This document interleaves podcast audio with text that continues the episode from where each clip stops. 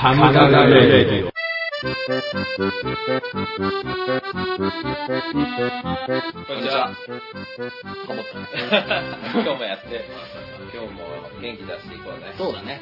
先週の、まあ、放送はね、空いてないけど、収録は一週空いてますからね。一緒空いてたから、うん。いよいよ、ね、いよいよ雪が、僕たちのいる地方ではね、そうだね。寒いんだよね。寒いな。うん東京ではもう降ったしね。そうだね。まあ、あの時、こっちも降ったけどね。降った。うん。降った降った。あの時積もったよ。ねうん。あの、すんげえ北のとこにいて、ああ。やべえな、これって思うぐらいね、降ってた。10センチぐらい積もってた。まあ、朝になったら溶けど、うんこれやべえなって思うぐらい降ってたうーよ。ん。なるほどね。うん。あね、また不定期になっていくんでしょうかね不。定期、そうだね、不定期になっちゃうけど、うんなるべく、頑張りましょうね。あ自己紹介するか。うん。最近、上下と千釣りの漢字が似てることに気づいた、佐吉です。ちょっと待って。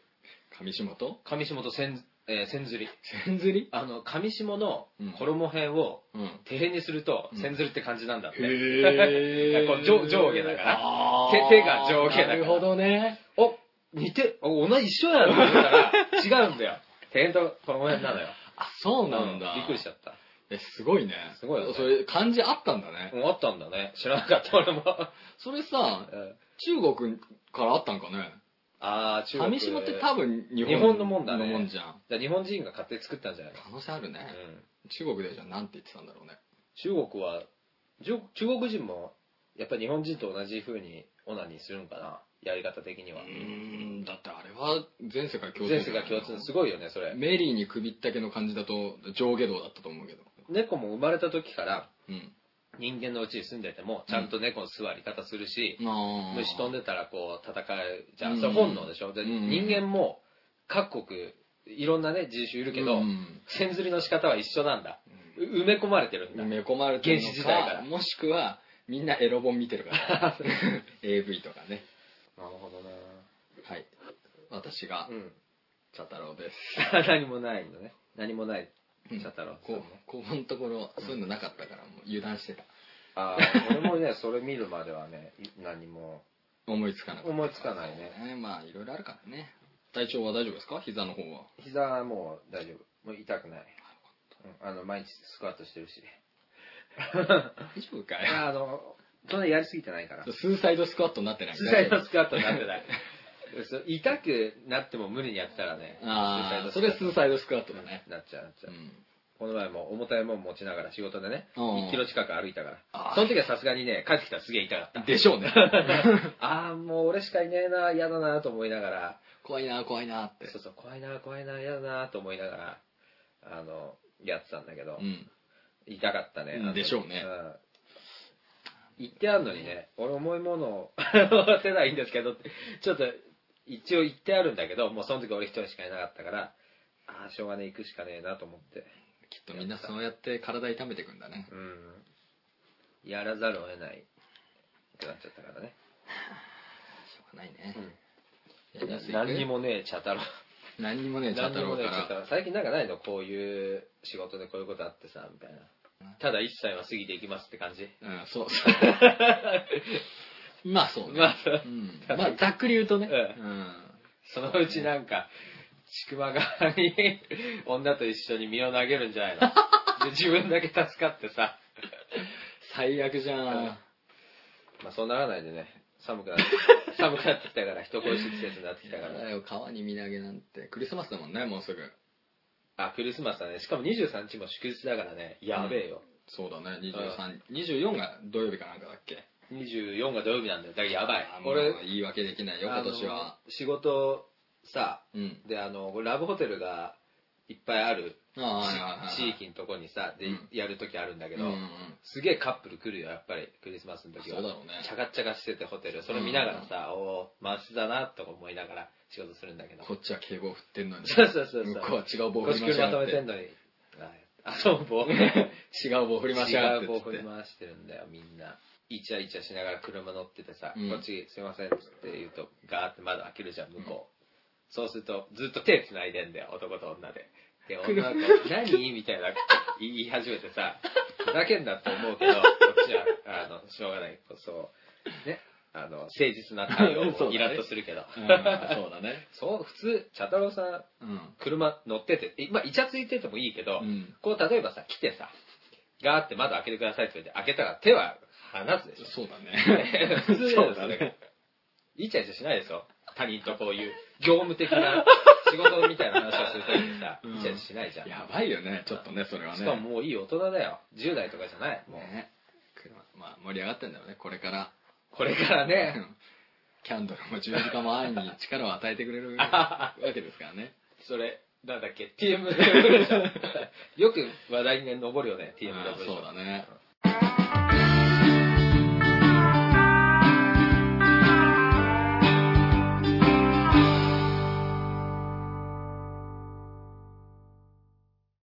古今東西のキラキラネームについてね、出調べました。た。2016年のも出たもんね。あ子供の名前のランキング。あ、出た、うん。?1 位何？忘れた。あまあ、とんでもねえ名前でしょ、どうせ。いや、普通？でも、読み方は3年ぐらい連続で男の子がハルトっていうのが多くて、ハルト？うん。普通じゃん。普通だね。うん。だからもう、字がとんでもない可能性あ、字はやばいのか。うん、読み方が1がハルトで、うん女の子なんだったっけな結構普通の名前だったよへえ、あの、ふさことか？ふさこはないね ふさこはないなふさこない。絹代とか？絹代とかもないないお前なんでそんな昭和とか明治とかそう昭和っぽい。昭和のスターっぽいじゃん。昭和のスターっぽいね、うん、ちょっとないなそれはそういうじゃない感じか。そうだでも今、絹代とかつけたら逆に新しいよね。新しいだろうね、シルクちゃんと呼ばれるのかな？あシルクちゃんってシルク姉さんになっちゃうよね、それ。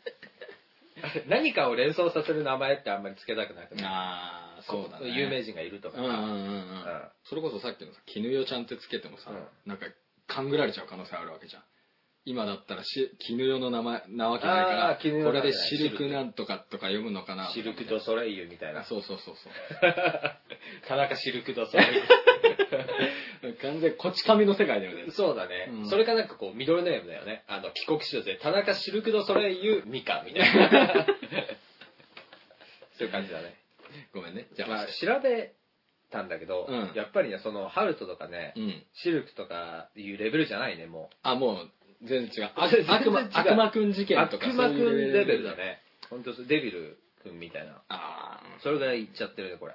あマジかよ正気とは思えない名前ばっかりだね。まあ、これ、グーランキングの拝借してきた、拝借しました。うん、10位からいくね。はいえーっとね、これはね、皇帝。え？皇帝と書いて。皇帝とかあの本当に皇帝。じゃあエンペラーくんえエンペラー惜しいなくんカイザーくんあ、惜しいな。え？カイザーありそうだけどね。惜しい。カエサルくんいや、惜しいはい。そういうか、そういうノリだ。そういうノリ？そういうノリ。え？ええっとね、シーザー君。カエサルでほぼ合ってるじゃん合ってる。シーザー、フランツ。だって。えー、えフランツの場合の読み方もあるわけ？その皇帝と皇帝でフランツ。そうそうそう。バカなんじゃないの？そい迷うよなつどういう人なんだろうね？すっごいさう、ん親が貧乏で、うん うん、その両親貧乏だからこういう名前つけたくなるんじゃないかな。そういう劣等感が強いというか。まあ、もしくはあのフランスの王族出身の人 国際結婚でね。そうだね。でも10位に入るぐらいだからね。だだからこれすごいのがやっぱりランキング形式じゃん、うん。ってことは何人かいるんだよね、シーザーまあそうだろうね。あうん。のよいたんだろうね。マジかよみたいのが。そう。次。はい。泡姫。泡姫と書いて。泡の姫？泡の姫。ソープちゃんじゃないの？ソープじゃないそれ石鹸じゃん。これ絶対わかんないと思う。トルコ風呂ちゃんとかじゃなくて。違う。絶対わかんないと思う。泡の姫。あなんか泡人魚姫。アリエルアリエル。アリエル正解。おおし。アリエルちゃん。女の子だよねこれ。だってそんな連想ゲームだよね本当にさもう。ソープソープ状になったらあやっぱりみたいになっちゃうじゃん、皇帝だってシーザー君だってさなんかわか中卒とかだったらもう完全にその時点で名前負けしちゃう。中卒が悪いってわけじゃないけど。ね。うんマジあいつ皇帝だからなそう。皇帝だったら要は生まれながらにして皇帝であるだよ、う ん家こうもびっくりのうん。でもこれな何しても名前負けしちゃうよね。そうだねの名前つけら。れたらだからよっぽどのことしないと名前負けだよ。サッカーでもうあのレアル・マドリードでもう10番やってますぐらいいかないと、それでもまあ皇帝だよ。じゃあ、そうだね。総理総理大臣になるぐらいじゃないと。総理大臣になっても、まだ大臣だろって、皇帝だろっつって。そうだな。なっちゃうね。これちょっと天皇家。何しても名前負けしちゃうね。うん。次8位ね。うん。男。え？男って書いて、うん。まあ、まあ。ウルトラマン、ウルトラマン。ウルトラマンじゃないラオウ、ラオウ。ラオウじゃない、ケンね、シロ違うケンシロウじゃない男とケンシロウだったらケンシロウでいいじゃん 普通にウ。そうだね。うんうん。もう神秘的だね神秘的？神秘的つくよみとか。いや違うここら辺じゃないなあのユーラシア大陸のユーラシア大陸？西の方西の方。この世じゃない天竺。ブッダえ、ーブッダ。違うえー、イエス。あイエス近いな。イエスかなり近い。イエスかなり近い。モーセ。男だよ男。男と書いて。男。もう、男。わかんない。わかんない。アダム。ああ、ほんまや。男だね。男。ちょっとさ、どうしたかったんですかアダムってつけたかったの？男ってつけたかったのかな？アダムってつけたかったんでしょ？うん。でも男。はまあなるほどなと思うけどもうクイズだよね。だから本当にクイズ。だね田中男とかそういうことでしょ？そういうことだね田中アダムだねでもさ、どんな名字だってまあダメでしょ、それ。木村アダムって言われてもダメダですメだね厳しいな、ちょっと。次は7位まだ7位だからねこれ7位美しいに美しい。希望の棒だね美しく望むあー。ビボー。美貌あーちょっとお音的には似てるな美貌ピーポーくん。ピーポーじゃない女の子じゃないかなこれ。女の子か。アリエルとかじゃないそれ連想できないもんこれ。あ、そういうことじゃないんだ、もう。連想できない。え、何？もうこれは音だね。えーっとね正解はねにゃもは？にゃもにゃ、にゃもにゃもにゃ美しく望む。にゃもにゃもちゃん。え？ーどういうこと？にゃうんにゃあそこれはよくわかんない、う。わかんないね。うん、あ連想ゲームもできないしにゃもちゃんって、もうにゃもばあちゃんになった時どうすんだよな。それ何でもそうだよセイラとかご50、50歳になった時にゃもだよ。きついね。にゃもはちょっと現実までしてるねしんどいね。うんなんかあの中国人の女の子でなんくにゃんにゃんとか言ってるじゃんああいうノリなんかなそれさ、向こうの国だからいいんだよ。ジャパンじゃまずいよ。ジャパンはちょっとねまずいね次6位ね、うん。宝物。と書いて何て読むでしょ 完全になんか生まれた時の感想だよね、両親のね。う 宝物。エルドラド。エルドラドちゃん。とこれね日本語。え日本語日本語日本語でしかも男の子の名前。えー、日本語のわかんないと思うなだ絶対その宝物から連想できない。なんだとできない。パオペイとかじゃなくて？パオペイじゃない。それ貝じゃんそうだね。そうだね。わかりません。宝物と書いてうん王子王子様の王子無理だよ無理だねなんでそれ宝物ってもうすでにフェイクじゃん。そうだよね読めるとかいう次元じゃないじゃん、もう。読めないねこれはだからまあさすがの6位だね、すごいね。もうちょっと本当に太刀打ちできなくなってきたね。次は5位うんえーっとねこれは分かりやすいな輝く星と書いて何て読むでしょうかこれはもう星の名前だねえーシリウスとかそういうこと？ああそういうことそういうことデネブとかそういうこと？そういうことそういうこベガ？と正解おお。映画 これシャドルーの人が 本当だよね。それしか出てこないよね。ねダイヤって読む場合もあるらしいねえー、星じゃないじゃん、そしたら。でも星が輝くみたいなから連想するんじゃない？ダイヤっていう、なんかもう疲れてきた。な。まだ5位だからね。あ次は4位。ー4位。奏でる夢。奏でるう夢。ん。奏でる夢。まあ。なんとなくわかるな。ソドム。違う「無」は合ってる。えー、カナム、カナム。奏でるんだよ。ビートとかそういう感じで そういう。もうその時点でもう面白い。ね。そういう感じえー、ビート。答えはうん。リズム奏でる夢と書いてリズムですなんかね、今までよりはん納得した。あーでもこれ音痴だったらもうそうあダメだー、きついね次は3位はい。お姫様の姫に、うんナッパの名ひな。え？ひな。違う。これ絶対わかんないと思う。嘘だろ これ、これはひなでいいだろひなじゃないんだ、それが。ひな近いけどね。えあの、半濁音がつくよね。ー、ピナ？ピナ？あ、ピーナ正解。でもまあ、あれか、戸籍上はあの、読み方書かなくていいから、うん大人になったらひなっていう名前名前ににしちゃすればいいのねね。。もうまあ、ピーナっていうか、ピーナだね。ピーナなんだって。フィリピーナなの？あ、そうそうそう、フィリピーナ。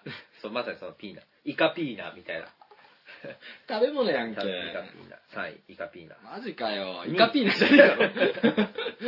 2位は、夢にうん。姫。夢の姫。夢の姫シンデレラ。えー、そういうんじゃないな。これ食べ物。食べ物？名前、うん食べ物の名前。食べ物？食べ物。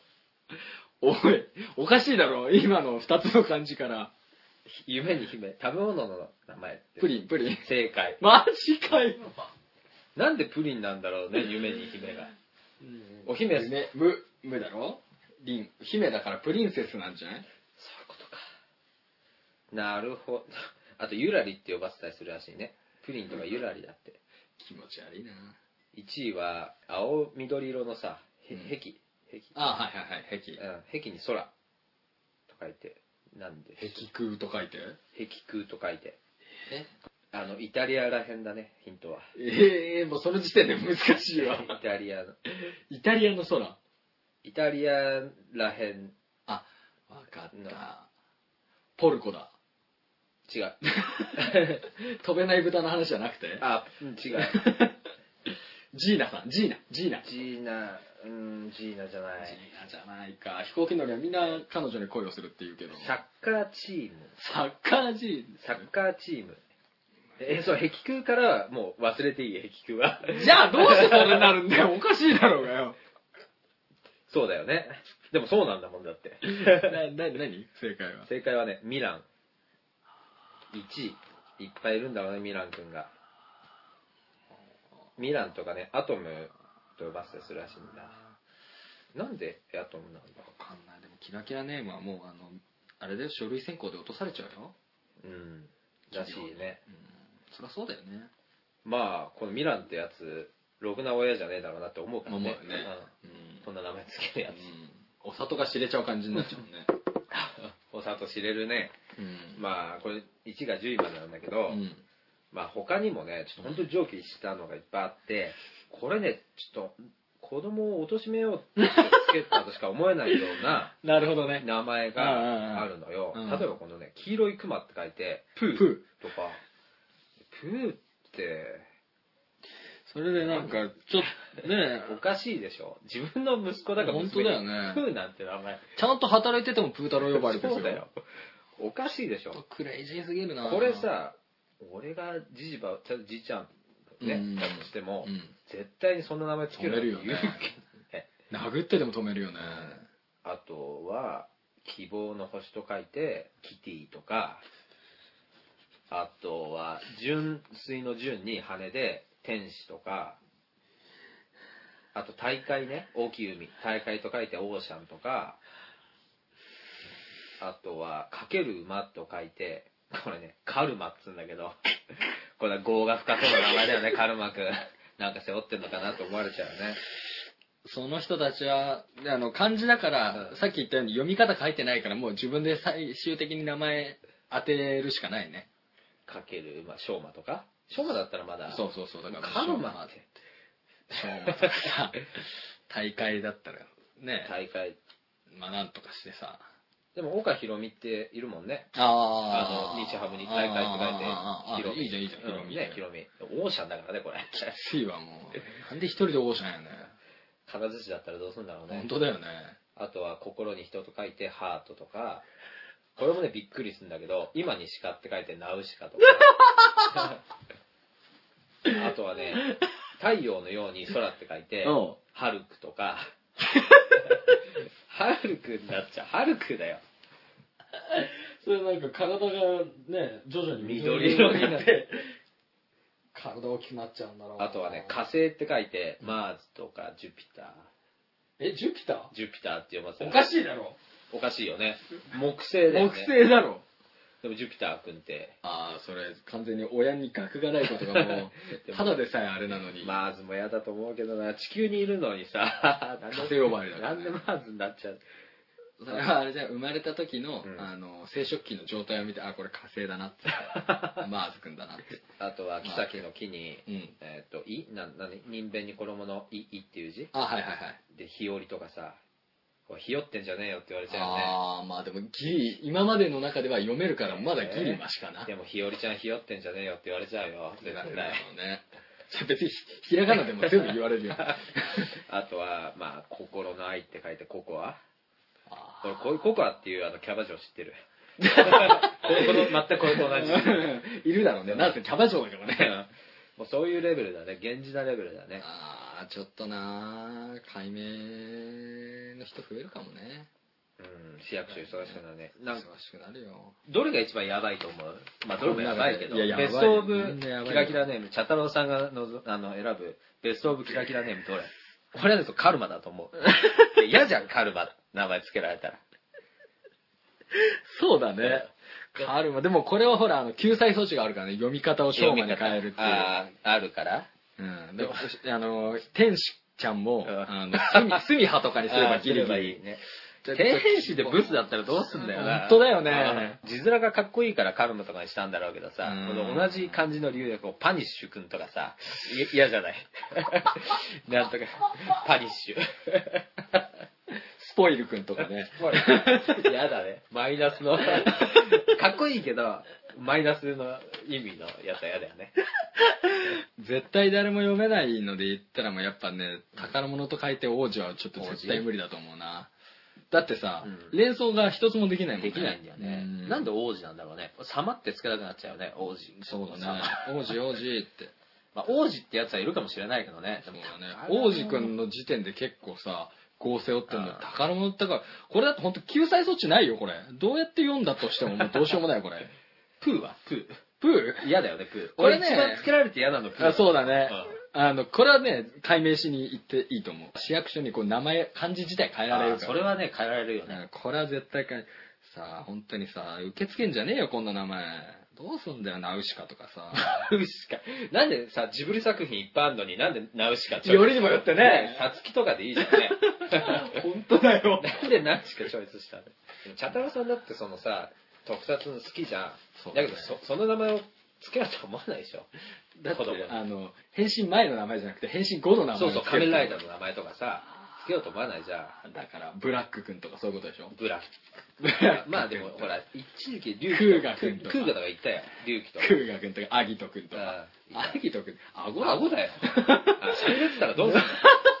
あー、アギトが出てるなってお前、ね、もういじめのね、対象になりやすい名前そうだね、ちょっとディケードくんとかディね。ケードとかね。ちょっと子供の将来考えてほしいな。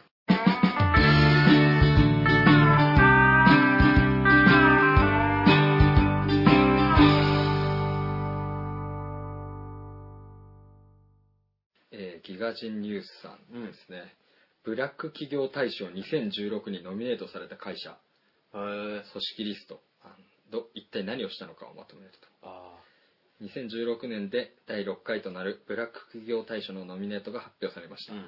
大賞の発表は12月23日で、えー事前にウェブサイトから投票することも可能となる予定ですとうん。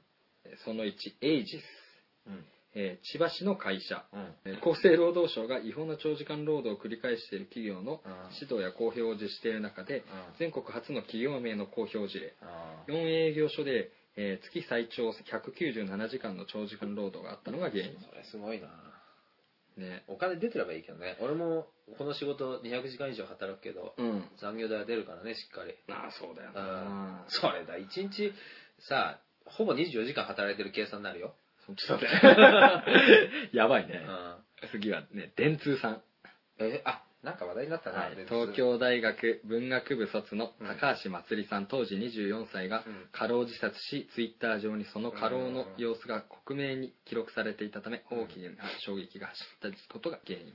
この件をきっかけにして実は電通では2013年にも当時30歳の男性社員が過労自殺しておりへー。25年前の91年にも当時24歳の男性が自殺し労働法の分野では電通事件として有名だったことが 3人も発自覚殺してんだ。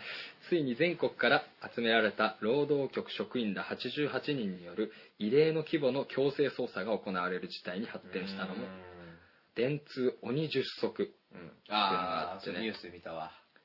内容ご存知だねあ仕事は自ら作るべきで与えられるべきではない。あ仕事とは先手先手と働きかけていくことで受け身でやるものではない。大きな仕事と取り組め、えー小さな仕事は己を小さくする。事件に大きいも小さいもあるんですか、なるほどね。えー難しい仕事を狙いそしてこれを成し遂げるところに進歩がある。これがよく取り上げられるやつだ。取り組んだら話すな。殺されても話すな、ね目的完遂までは。それ知ってる。なんかあれみたいだね。軍隊のそうなんだよ。すごいなこれ。周囲を引きずり回せ。引きずる引きずるのとうん。引きずられるのとでは長い間に天地の開きができる。うん。計画を持て長期の計画を持っていれば忍耐と工夫とそして正しい努力と希望が生まれる。自信を持て。自信がないから君の仕事には迫力も粘りもそして厚みすらがない、そう。えー頭は常に全回転。八方に気を配って一部の隙間を与えてはならぬサービスとはそのようなものだ。あ摩擦を恐れるな。摩擦は進歩の母。積極の肥料だ。でないと君は卑屈未練になる。だって。へなんだかな。え全然頭に入ってこないわ。そうだね。軽いよはい次。ドン・キホーテ、ああドン・キホーテ入ってんの、えー従業員に過酷な労働を強いるブラック企業対策として東京と大阪の労働局にできた、えー過重労働撲滅特別対策班による書類送検の3例目。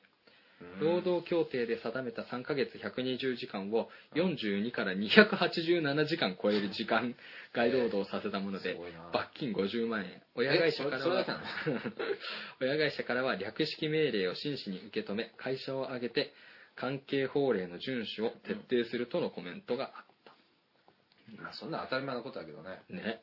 えー、ドン・キホーテかそう。次はねプリントパック。うん。えー、とネットの注文を受けるとすぐに印刷加工発送するので、昼夜2交代勤務で24時間フル稼働。2交代で24時間やってんの？そうだね1おかしいな。シフト12時間勤務。おかしい。12時間勤務なので1日8時間労働から毎日4時間オーバーし月に勤務日が 20, 20日あれば80時間で過労死ラインに達成達するにもかかわらず固定残業手当だったので、えー時間と通りに残業代が支払われず労働者の残業時間を気にせず働かせ続けるという仕組みによってプリントバックは3交代勤務にしている同業他社より3割安いという状態が状態か。まあ儲かるだろうね。そういうことだね。結果的に売上を十数年で100倍以上に伸ばしてすごい。売上高200億円を突破。うん。2010年3月に入社してわずか1ヶ月半の26歳だった若者が大型印刷機に頭を挟まれて死亡したのに長時間労働が改まらずうん。ついに2013年10月に労働組合が発足。しかし組合に所属して待遇改善を訴えると賃金の増額が0円から500円。非組合員は5000円から1万円アップ。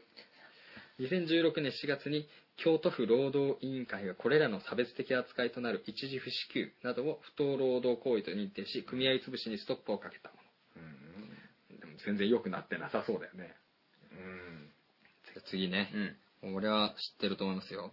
えー、佐川急便。ああ佐川急便ね。そう。聞くね。うん。稼げるっていう聞くけどね。あそうなんだ、うん。えー、と上司に唾をかけられたりエアガンで撃たれたりするんですが、これってパワハラ？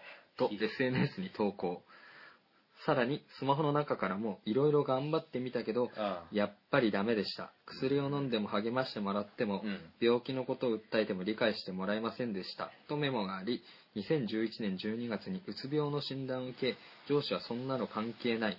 迷惑をかけられて大変だった。と残務処理を指示。4日後に自宅で制服姿で首をつつって自殺したもの。うんちょっとひどすぎるね。まあエアガンで撃たれたら俺もうつ病になるかもしれない。じゃあやめるだろ。やめるね。そやめられなかったんかねその子は。うんだからやっぱその電通の時もそういう話になったけど洗脳されちゃうんかな。もうそれしかないって思っちゃうんだよ。うん。そうか。うん。これ今度はね佐藤レストランシステムズ。うん。和食の里とかうやん。ってるとこだな、えー計4店舗で従業員7人に対してうん。1ヶ月111から49時間の時間外労働をさせ、えさらにそのうち2点では3人に割増式賃金の一部としてうん。合計約30万円をうん。所定支払い日に支給しなかったもの。え大阪労働局は労働基準法違反容疑で法人としての同社と本社部長や店長の計5人をうん。大阪地検に書類送検済み。うーん。そして次がねうん。これ俺一番衝撃だったね、うん。えー宗教法人仁和寺。宗教？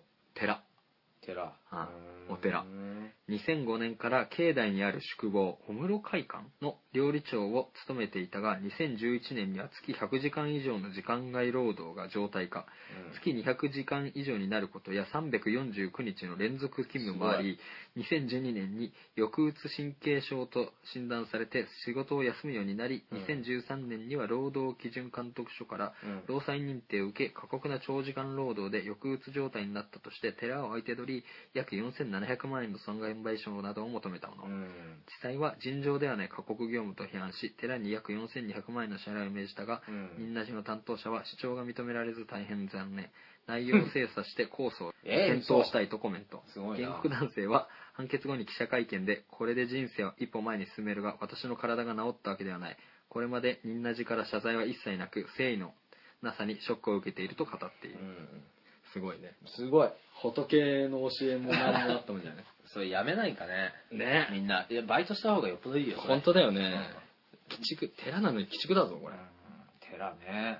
えー今度はディズグランデ介護、介護。うん、介護デイサービスの従業員に対してタイムカード通りに賃金が支払われていなかったうん。8時間以上の労働時間に対して1時間の休憩を取らせていなかった、うん。時間外労働を行わせるために必ず必要な協定書を作成していなかった割増賃金が適切に支払われていなかった定期健康が行われていなかったあ、それはやばいね。仙台労働基準監督署からの是正勧告が行われていますが無視したためうーん。なんだかな次は、えー日本郵便、ああ、へえ。えー埼玉新都心郵便局では交通事故でミスをした職員がお立ち台に挙げられ、えー反省を迫られるというとんでもないことが起きており、うお立ち台の職員は涙声で震えていた。翌日頭を丸めた人もいると、えーその恐怖を語っていた男性も部下に挨拶を無視されるなどの嫌がらせを受けて精神的に限界に達しうつ病を治すためにもっと小さな局への移動願いを上司に何度も出したが全て拒否され、うん。うつ病と診断されて休職、あ。その後なんとか復職したものの職場の複数人から配慮のない扱いを受け自殺したもの。妻が国を提訴し約8000万円の損害賠償を求めて和解。記者会見では本当は謝罪が欲しかったが会社の責任が明らかになったものと受け止めているとコメントしている。ということでこれがノミネートですね。でなお、えー昨年の2015年はセブンイレブンジャパンが対象でした、セブンイレブンか。はいというそう、それは、うん、ちょっとやばいな。ちょっとやばいところ多かったね。うん。大体もうやってることはみんな一緒なんだね。そうだね。あの、残業代払わないと払だねわないとかもそれだけ働いてさ、うん。やっぱお金いっぱいもらえれば、う、うん、まあまあねね。まだね、うん。あまだいいけど。あ、でもそれエアガンで撃たれるとかあったな。それ嫌だ、俺一番嫌だ。物理っていうね。うん。そんな、ダメじゃん。もうその人間性だよね。ね。完全に会社がどうとかっていうわけじゃん。ここれは本当にあの会社の問題なのか個人の問題なのかもちょっと分かんないけど、でもそれを黙認してた。まあそうだね。そういうことになるね。でもう俺の前勤めてた会社も入ってよ、その労働基準監督あ本当に？うん、入ったで、で是正勧告受けてた。あかんやないですか。ああ、だから、まあ似たようなもんだよ。その、拘束時間が、うんあの、十何時間拘束されてるんだけど、そあの、まあ拘束されて会社にいるわけだからさ、お金ね、払わなきゃいけないんだけど、うん。その時間はただになってたから、それがそんな話してたか。そうそうそう。なまあ、でも、まだ、それに比べたらいい方だよ。そうね、うん。まだね。そうなっちゃううん。ね電通の方は本当に今年かなりショッキングで、ニュースとして取り上げられてたよね。ね有名なところだからね。ねまあちょっとこの子は可愛かったっていうのもあるのかもしれない。あそうなの？うん。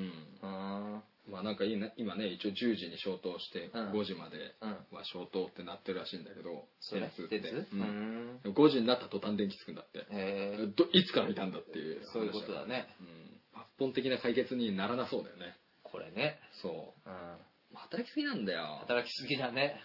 まあ、ブラック企業とかも、うん、うん。うん、それ本当にブラックなの？っていうとこもあるけど、うんその個人のね、個人が、うんうんうんねまだ頑張れるだろうっていうのもあるけど、うん。本当にやばいなやばいね。だからそれこそさっきの話じゃないけど本当にね別にちゃんと金出てて、まあ、体壊さない程度に。やるんだったらまあまだいいんだけどさ。なんかこの不況のいね人間の闇につけ込んでるよね。他に行ってもさ、うん。今就職なんだからここにしがみついてないといけないって気にさせちゃうもんね。ね。そんなことないけどね。そんなことないよ、うん。なんとか生きていけるからね。ね。やっぱ世間体とか気にするとダメなんだな。それで自殺しちゃうんだろうな。そう電まあ通の子だって。死ぬなんそう死ぬぐらいならやめるけどね。まあ今そう思うよね、うん。正正常な判断力を持ってたらそう思うけど。そうだね。もう疲れちゃってダメなんだね。そうなんだろうな。きっと東大まで出てうんうんでまあ美人でもてあやされてて、うん。で一流企業に就職して万々歳だと思ってただろうな、そうか。そういう感じで来てうん。で追い詰められてさなんか多分無能だなんだって言われたんじゃない？ああそっか。そういう扱い受けてさ、思考がまともに働かなかったらもう行っちゃうのかもしれないね。うん、そうだね。うん。うん。まあ俺らには縁のない話だけど。まあそういう。そうだね、その後はやめちゃうもんね、やめちゃう。うん死ぬぐらいだったらね。死ぬぐらいだったね、うん。ちょっとここで命をかけるのは違うなって。うんこの会社に負けたことになっちゃうからね 死んじゃったら。そうだね。うん。確かそのその死ぬ勇気あるんだったらさにうん。なんかここに懐中電灯2本刺してさ、うん。日本刀持ってさ、会社乗り込むぐらいのことをできる気もするけどあね。ガン型ねその辺に落ちてる、うん。あの日本刀で。うん。そうそう。日本暴れるっていうね、うんできそうな気もするけどね。そうだね。いわゆる社畜というものにこううん。されていっちゃうんだろうね。そうだんだんね判断力を奪われて。それこそちょっと前にやったさ、うん。あのナチスのあーあー、非人間的な実験みたいなさそういう感じでなっていくんだろうな。うん。恐ろしい話だよね。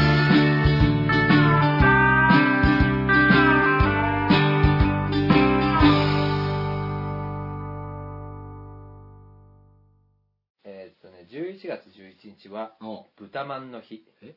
無理がありすぎるうん。〇〇の日ランキング、おこれもまたグーランキングからですうね。なるほど。なんで豚まんの日なんだ？まあいいや。それ出てくるんだね。出てくる、うん。365日のほとんどに何かの〇〇の日がある日本、おお年々新しい〇〇の日がどんどん増えていってるような気もします。実際ほとんどの日に複数の〇〇の日が制定されておりうん。うん日本は毎日が何らかの記念日だと言える、ああサラダ記念日みたいだね。サラダ記念日？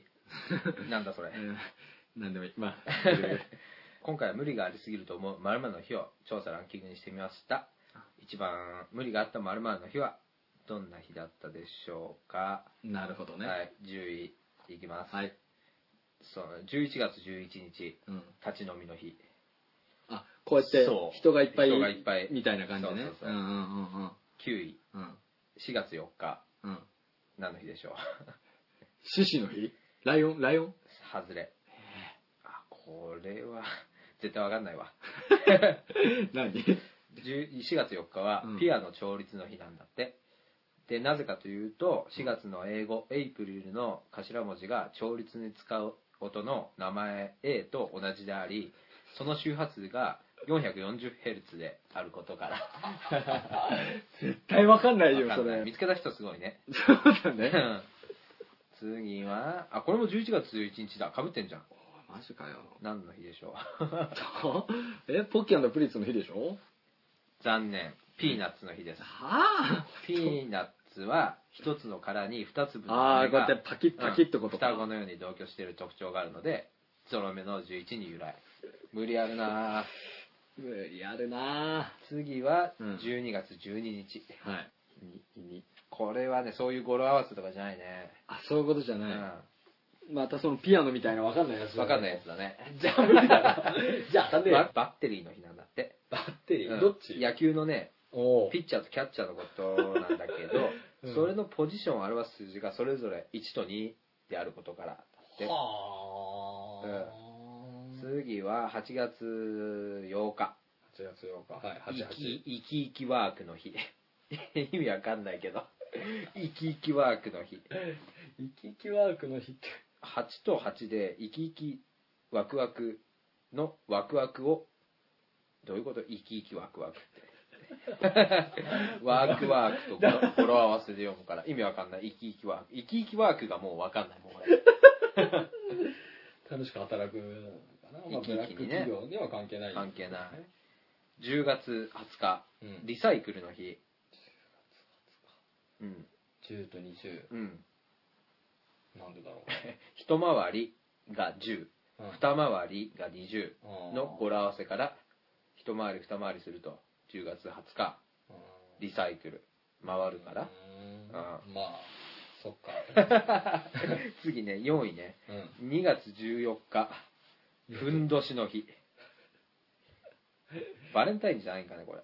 そうだねその日だね、うん。でバレンティヌスがなんかした日だねふんどしの日なんだって。へー。2と14で。あふんどしか。ふんどし。うん。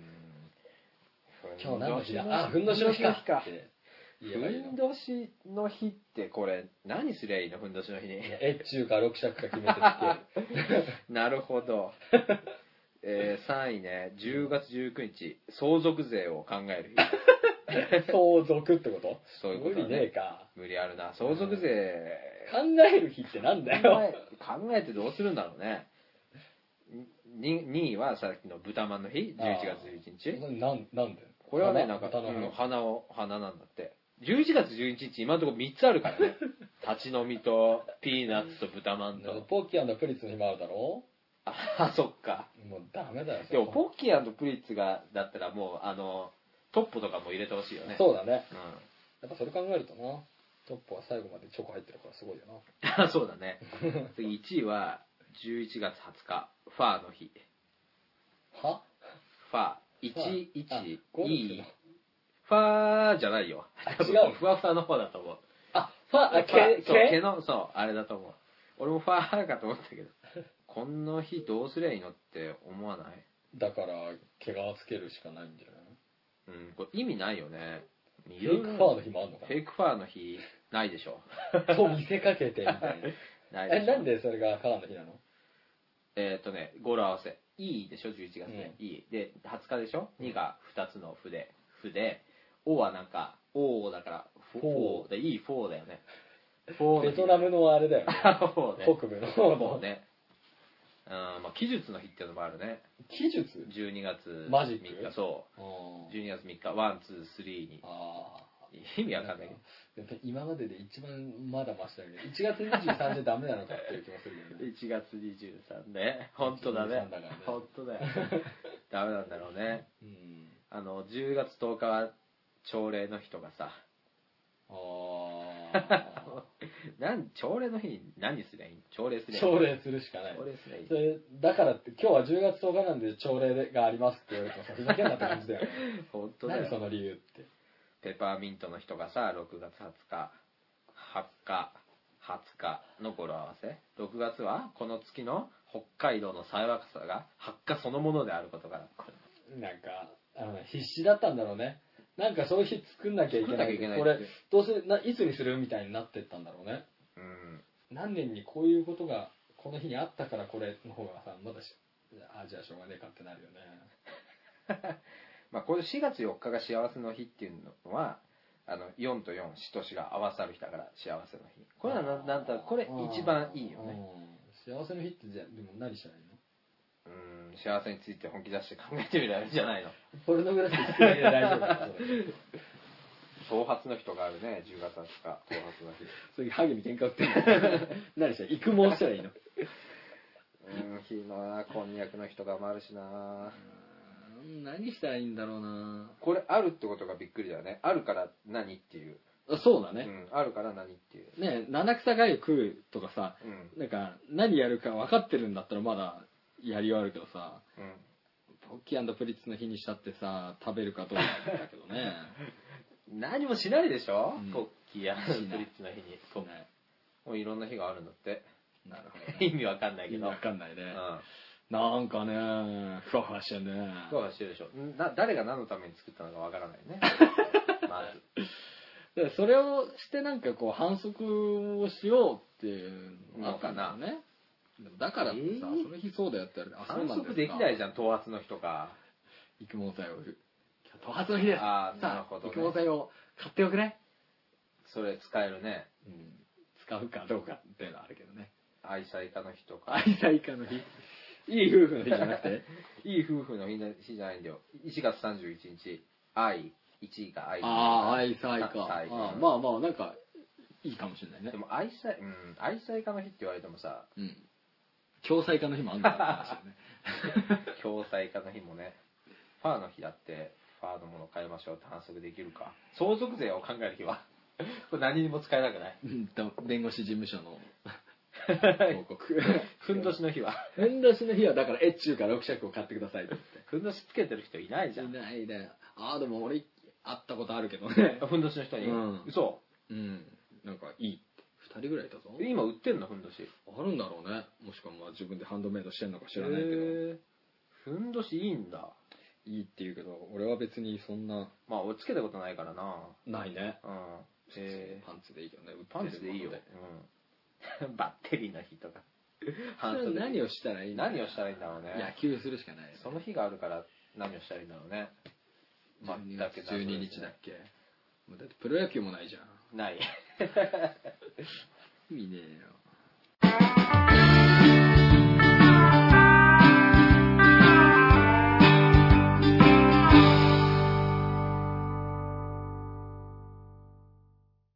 本ネスト。うん。ゼクシー縁結びのゼクシーね。コーナーからですね、こちらですね。えー婚活女子が認定。うん。残念男子。ああ、俺だわ。そのいや今回はね、うんちく男子と意識高い系っていう2つを取り上げられてるので、ちょっとこれについて。はい。まあこれはね、俺はちょっとこれ気をつけた方がいいなって思うんだけどえー知識が豊かで、うん人にそれを話すのが大好きな男性の皆さん、うん知らなきゃよかった事実を一つ。うん。皆さんは気づかないうちに婚活女子から残念男子のレッテルを貼られている可能性があります。今回は皆さんが落ちてしまいがちな、うん。落ちてしまいがちな、陥ってしまいがち落ちてしまいがちな。うん。まあ、落ちちゃうんじゃない？落ちちゃうのか。あうんちく大好き系と意識高い系の残念男子の谷について、うんあ谷が落ちちゃってるから落ちてしまいがちなるほどあーなるほどね谷にねなるほどうんちく系男子がうん。陥る罠、罠。うん罠。皆さん知り合った女子と何を話していますか？うん。え自分が大好きな映画やアニメの話？さすがにそんな世界には行きませんよね、うん。それでも得意分野の知識や雑学などうん。自分の世界のうんちくを一方的に喋っていませんか、うん。だって女子は白識な男が好きでしょ？彼女も目をキラキラさせて喜んでくれたよ。残念、えーあなたは残念男子に認定されている激赤です。マジか。教えましょう。次がうんちく系残念男子になってしまうポイントです、うん。えー認定ポイントその1、うん。どこでもうんちくしたがる男子は うんちくするっていうの？ね。そうなの。うんちうんこれだってそれどうしたの？空気うんちくしたがるになっちゃう。そうこれちょっと間違いしがたるになっちゃってるけどね。えーっと男子はうんちく披露するのが好き、うん。特に知識豊富な人は教えたくて仕方ないこともあるでしょう、あー。目がキラキラ。女子が喜んで耳を傾けてくれているのは最初のうちだけです、うん。ムードのある夜景を前にうんちく。うん。素敵なデートスポットでうんちく。うん。果てはベッドでうんちく。気づいていますか？飽きもせずにあなたがうんちくを披露し続けているうちに相手の目がドヨーンとしてきているの、マジか。そうだね。そうだろうね、はい。その2、えー情報収集に貪欲。うん。え？情報収集に貪欲で何が悪いの、うん。と思うかもしれませんが、えーうんちくを得るためにしつこいまでの情報収集魂を見せられると、うん。女子は残念認定をします。へうんちく男子はうんちくの引き出しを増やすことに関しては非常に貪欲。少しでも興味が湧くと途端に女子そっちのけになってしまいます。ーうん。最初の頃は知知的好奇心が旺盛な人と胸をときめかせられていられますがそのうちにきっと残念男子認定をし別の男子を探し始めているでしょう。うん。女子は自分に関するうんちくだけ貪欲でいてほしいんです。自分に関するうんちく。はい。そういうことですね、なるほど。えー人の話を奪う。あ皆さんのようなうんちく男子がやりがちなことは人が話している話題を横取りしてうんちくを披露してしまうはい。これはもう残念男子に速攻認定されますお話好きな女子にとって話を横取りする男子は天敵と言っても過言ではありません、うん。会話はキャッチボールが大切、うん話すだけ話して満足なんて自己中の極みではありませんかうんちく残念男子の恋愛は息が短い傾向にあると思われますうん。とということなんです。ほどほどにしろってことだね。まあそういうことだね。女子は基本頼れる博識な男子は好きですが、うん。えーうんちく男子は特に非常に面倒くさい要素を多分にも含んでいると。でも希望することはありません。もともと物知りな男子はモテるので、うん少しのさじ加減を覚えるだけで、うん残念男子からきっと抜け出せるはずです。なるほど。うーん、まあ、だから、あれね、人の話を聞かない女子に限って、うん人の話を聞かない男子が嫌いであるみたいなさ、あ話はあるからね。あ、難しいね。ご機嫌取らないといけないってことだね。まあそういうことだよ。うん。私はそっちのけで、うんお前何話してんだっていうことだよねあ。平たく言うとね、そういうことだんまあそりゃそうだよね。うん、確かに。なんかこう、ラジオ用にニュース集めるじゃん。我々も、うん。なんか関連する話出たらさ、それ喋るけどさ、いつの間にかそれで、うん。この罠に陥ってる可能性があって罠に陥っちゃってるのかな。引き出しを増やしたばっかり。難しいよね。難しいね。うん。あんまり言い過ぎちゃダメな。何？こういう傾向ある、まあまあ、でもそう、うん、なってるんじゃないの？ななってるかもしれない。でもさね、あの、ね、人の話を奪うって書いてあるけどさうん、話を広げようとしてる場合もあるから、あるよね。そこを全然うん女の子がいっぱい喋ってくれれば、うん別にこっちがそんなに喋ることない。あ、そうだね。喋ることがないから、うん一生懸命会話を、会話をね、うんする。そういう場合はダメなのかな。どうかね。沈黙の方が。あの、よく遊園地デートは、その、うん。待ち時間が長いじゃん。うんうんうん。あそこが一番男子が試されてる場所、場面だっていう話があーその間、いかにその退屈させないかみたいあなのを見られてるぞみたいな話あるけど、まあでもそういう時はさ、引き出し多い方が多い方がいいよね。うんでも私の話聞いてくれないになるのかね。うん、女の人、そうだな。人によりけりというか、遊園地か。そう、次はなんだっけ？意識高い。意識高い系。最近よく聞くよね、意識高い系。意識高い系ねどういうのが意識高い系だろうこれね、多分教えてくれるから、これ。それ。うんちく男子を高みの見物をしている意識高い系の皆さん、えー自分たちはかっこいい生き方でうんちく男子のヘマをしないと思っていませんか、いえいえ、実は意識高い系男子はうんちく男子と双璧の残念男子候補だと気づきましょう。は皆さんはやたらカタカナの専門用語や経済用語をひきらかしてかっこいいと思ってませんか？女子は会話のキャッチボールを楽しみたいのに、うん。急にあなたが付け焼き場なうん最新トレンドワードをぶつけたりすると聞いてしまうので、最新と、俺、最近、うん。意味知らないんだけど、うん。よく聞く言葉が、うんあの、ダイバーシティって、あのあ、ゆりこさんよく言ってるけど、うん。もうダイバーシティって聞いても、うん。深海の都市しか出てない。あ おお台場のやつでもなくね。そう、だあとダイバ、それもある。だお台場か、アトランティスしか出てこない。沈没しちゃった系ね。沈没したうん。そうだよね。なんなの、ダイバーシティ。なんだっけど多様化だ多様化多様化とか多様化のことよ。それダイバーシティ。ダイバーシティっていうダイバーシティのシティって多分、都市のシティじゃないってことだね、それ。そうダイバーもこう潜る人じゃないってことだね。だいぶなんだろうねわかんないねあの、ゆりこさん結構それやりがちだよやりがちだよね。残念女子だね。あのレガシーレガシーがってもう車しか出てこない。そう。ずっとねスバルのマークが頭をよぎるからね。集中できない。わかるけど、うん。レガシー、レガシーは俺わかるんだ。だけど、レガシーっていう風にする必要はないと思う。ないよ刻んねでいいと思う。言いたがりだね。そうだから意識高いけど要は結局なんか私頭いいぜって見せたい系っていうことだよね。あるよね、その、カタカナ語もうん。いいんだよ。でも、うん。そのカタカナ語でしかうん。表現できない言葉もあるはずじゃん。そうだね。ニュアンスがいうのはわかるけど、さっきのレガシーにしても、多様化、ダイバーシティ多様化多様化って言えばいいじゃん。そうだ なんでわざわざ難しくするのっていうことだったんだね、それは。なんかあったな。他の記事で多分グーランキングかなんかだけど、正直意味がわからないああ、カ用タカナもね。サステナビリティとか。サステナビリティ？サステナビリティ？うん、意味俺も忘れちゃったけど。わかんねえな。いる？っていう感じだよね、う本当にじゃあねこれ、ん。意残識高い系。認定ポイント、うん、ポインはい。トお願い。えー愛読書は有名経営者の格言本、あー、松下幸之助とかのそうそうやつかな？そうそうそういうのばっか。うん。女子がちょっといいかなと思うあなたの部屋にお邪魔するとします、うん。女子は好奇心でいっぱい、うん。部屋をチェックするとあなたの本棚には国内外の有名経営者の格言本がびっしり。女子はビビったアンテナを立てます。意識高い系男子格言が大好き。そうなんだ。受け売りで女子に毎回名言格言を披露して言うのか。成仏はこう言ったんだよ。こんな感じで毎度演説されるけど、あなた自身の体験から生まれた言葉ではないので、そうね薄っぺらいことがすぐ女子に見抜かれ、残念男子認定される。なるほど。なるほどね。うんうん格言ばっか言われても嫌だな、確かにね。確かに人んちに、友達の家とか行った時、本棚って面白いよね、何まあ、まあ、面白いね。うん。あ、こういうの嫌なんだな。うんうんうんの言葉とかああるとダメなんだね。いや、でもさ、買う？いや、買わないよ。だって、あの、偉人の名言とかってう、ん。大体みんな言ってること同じだから。あの、一個ね。そうだね。大体、俺結構、その自己啓発本とかを、ああの、買ってた時期があるの。名言系とかはいはいはいはい。格言とかも何冊かあるけど、うんうん。何冊、3冊ぐらい読むと、うん。大体これあれと一緒だなって分かってる なるほどね。から、傾向がね、そうそう、言ってることは一緒なんだよね、そうだよね。うん。だから偉い人になってんだからね、なんてね。そうそう、偉い人が言うから、うん。いい。あそうだね。いいんだよね。うん成功してるからね、そいつは。俺の嫌いなあの、うん仕事でイチローの話持ち出すやつと一緒だよ、ね。一郎の話？うん。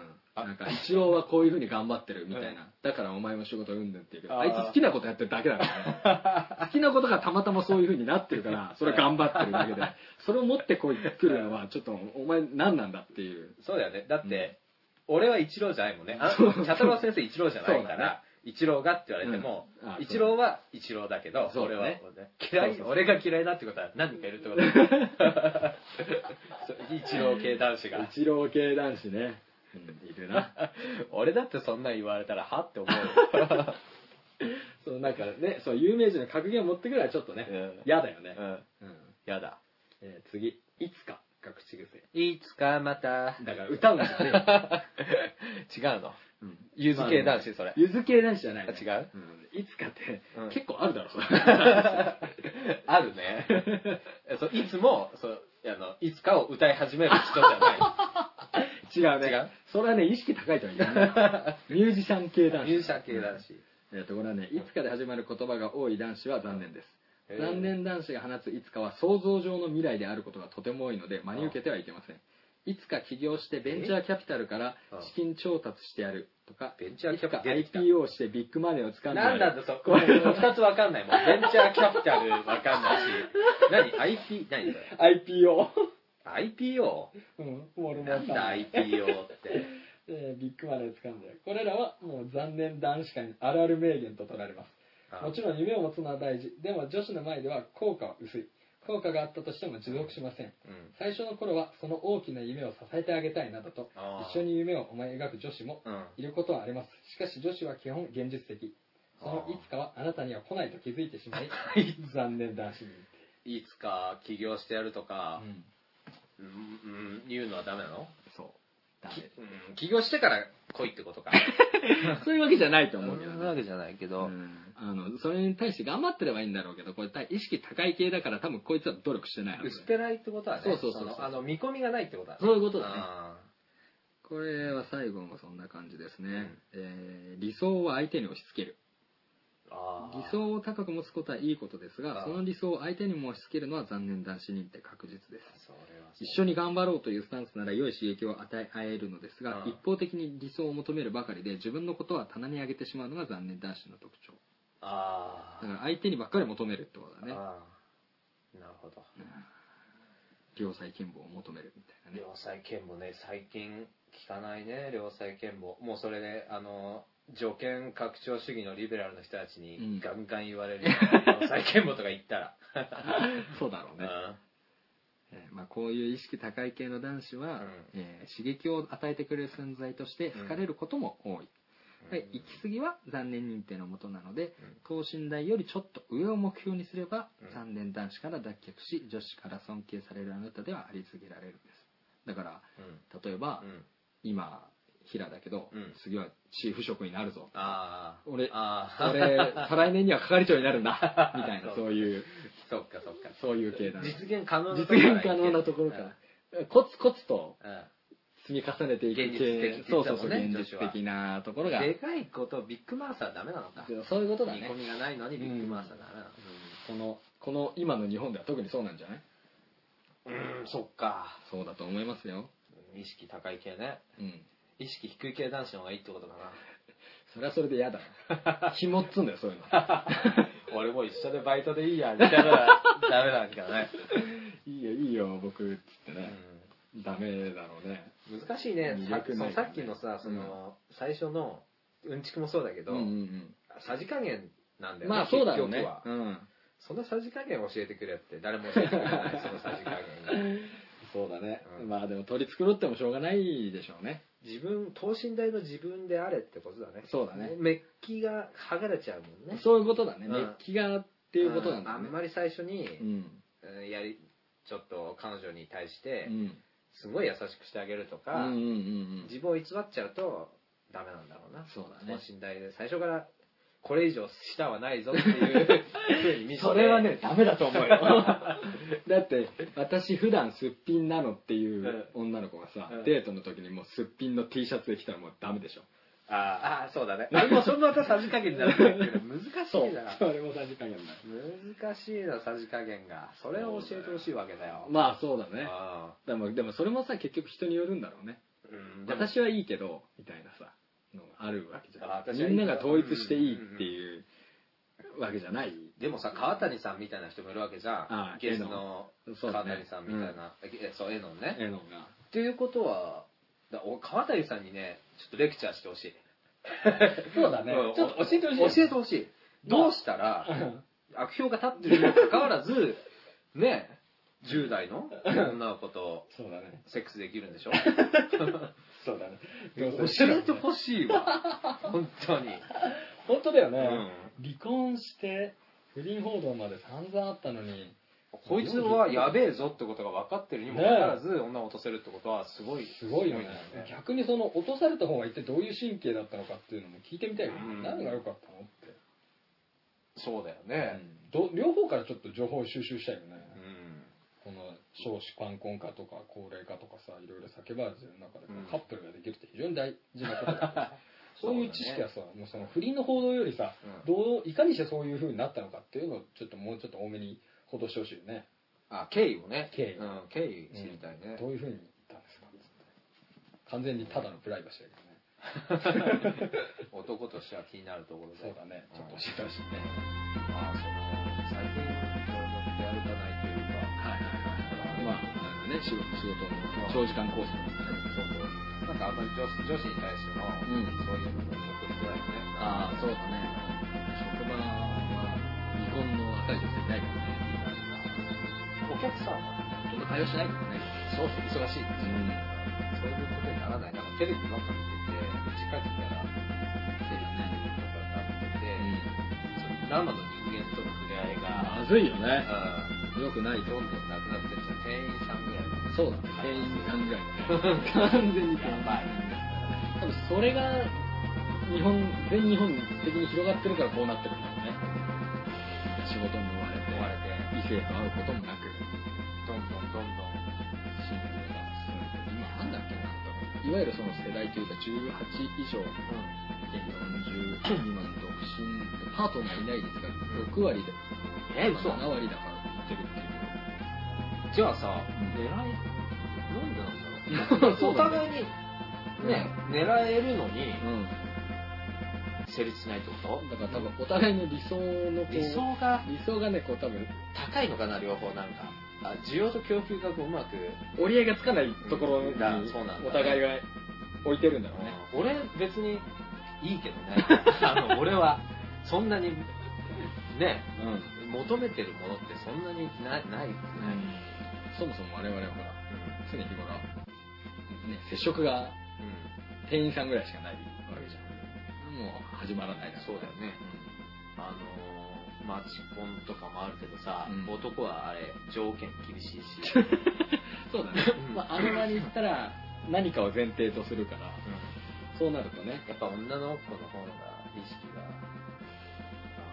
でも女の子もうかうかしてたらさ、う年齢でさ切る人いるんでしょ？そうなんだよ。そうなんだよだからうかうかしてるとすぐにターゲットアウトされちゃう可能性だってあるから決して楽観できないですよ女性だって。うん。そうだね、ん。でもやっぱりできればいい縁談があればっていうそうだね。ふうに思ってるから難しい。そうなんだよな。上を上を目指してしまうというか、妥協しないとねあるやっぱね条件で見てると結局ダメ条件ですダメだよね。うんだって、人間性を取るか、経済力を取るかって、もう俺、その二択だと思うよ。なんか、そうだね。なってくると思うよ、最終的には。結婚してさ、俺の周りでしてる人とかさ、うん多いけど、どう全然その、別に、なんていうの、年収が高いとかっていう理由で結婚してないからね。普通に付き合ってうん。結婚っていうパターンが多いから結局そういう方が長続きすると思うけどね。苦楽を共にできるわけだから。別に金じゃねえっていうのは。出会いがないっていうのはさ、だいダメらしい言い訳というか。ああ、まあそうだろうね。でないけどね。まあそれは自分がアクションを起こしてないから。そうだろうね。いいんだよ。だからそういう話はどうでもいいんだよ。知ってるよ、そんなの。アクションを起こせってことなんだろうね。そうだね。さっきのさ、過労死じゃないけど、分かってても抜け出せない。ああ、なんか、もう、いいかなって思っちゃうのいけないんだろうね。そうだね。ああのね、結婚してる人、職場の人で奥さん東京の人なんだけど、結構は8歳か9歳離れてんだよ。で、その人も農家の息子で、うんうん別にその、かっこいい、いい人なんですごくいい人なんだけど、うん別にそんな、かっこいいとか、経済的にも農家だし、その、忙しい、農家の一緒に忙ね。嫁さん。も来ないとか、うん。だけど、その東京の年下の女の人と結婚してて、まあその S さん。が奥さん。と結婚できてよかったですねっていう話をしたら、やっぱりすっげえ頑張ったっていうのをもうこいつを逃したらもう俺絶対結婚できないと思ったから、ねお金もすごいたくさん使ったし、うんものすごい頑張って嫁に来てもらったってああ、なるほどね。だからすごい頑張らないとやっぱりダメなんですよね。それだけの情熱そう、情熱をもう女の子だだけに、うん。あの、その時はね、うん与えないと、ちょっと片手間で自分の趣味優先とかしちゃったらもう、うんまたダメその情熱が長持ちするかどうかだな。頑張んないと結婚できないかなと思った。もはやね、そう。あの別に男子だけのものじゃないからね、頑張って結婚できる。女子も女子も同じだな。うん、そうか。なん。か。いればいたで、さなっちゃうね。最初の頃に書いてたリア充って彼女がやってたわけだそうそうそう。別に充実して充実してる。充実はしてるね、充実はしてる。難しいな。自分の幸せは自分で決めるしかないから。そうだね。今そういう人が増えてるから、こう、パートナーいない率が6割。そうだね。6割とかなっちゃうんだよね。6割7割の世界ですって。えーじゃあこうなんかこう、石を投げれば当たるっていう。そうだね。そういうマッチングのものが増えてるってことはマッチングしてない人が増えてるってことだからね。婚活なりそうね。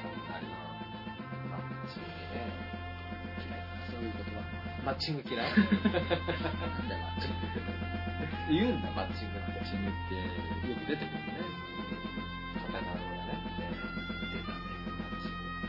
サステナビリティサステナビリティ。なんだよ。サステナビリティ。サステナビリティがちょっサステナビリティの IPO サステナビリティの IPO がね、ダイバーシティしちゃうとそうだねちょっとパースペクティブがパースペクティブ。パースペクティブって聞いたことない。ダメ。はい、わけわかんないところで終わっていきましょうかね。今度はそのカタカナ語のやつね。ああ、じゃあちょっと調べておくよ。あじゃあ、これにて。あ。閉幕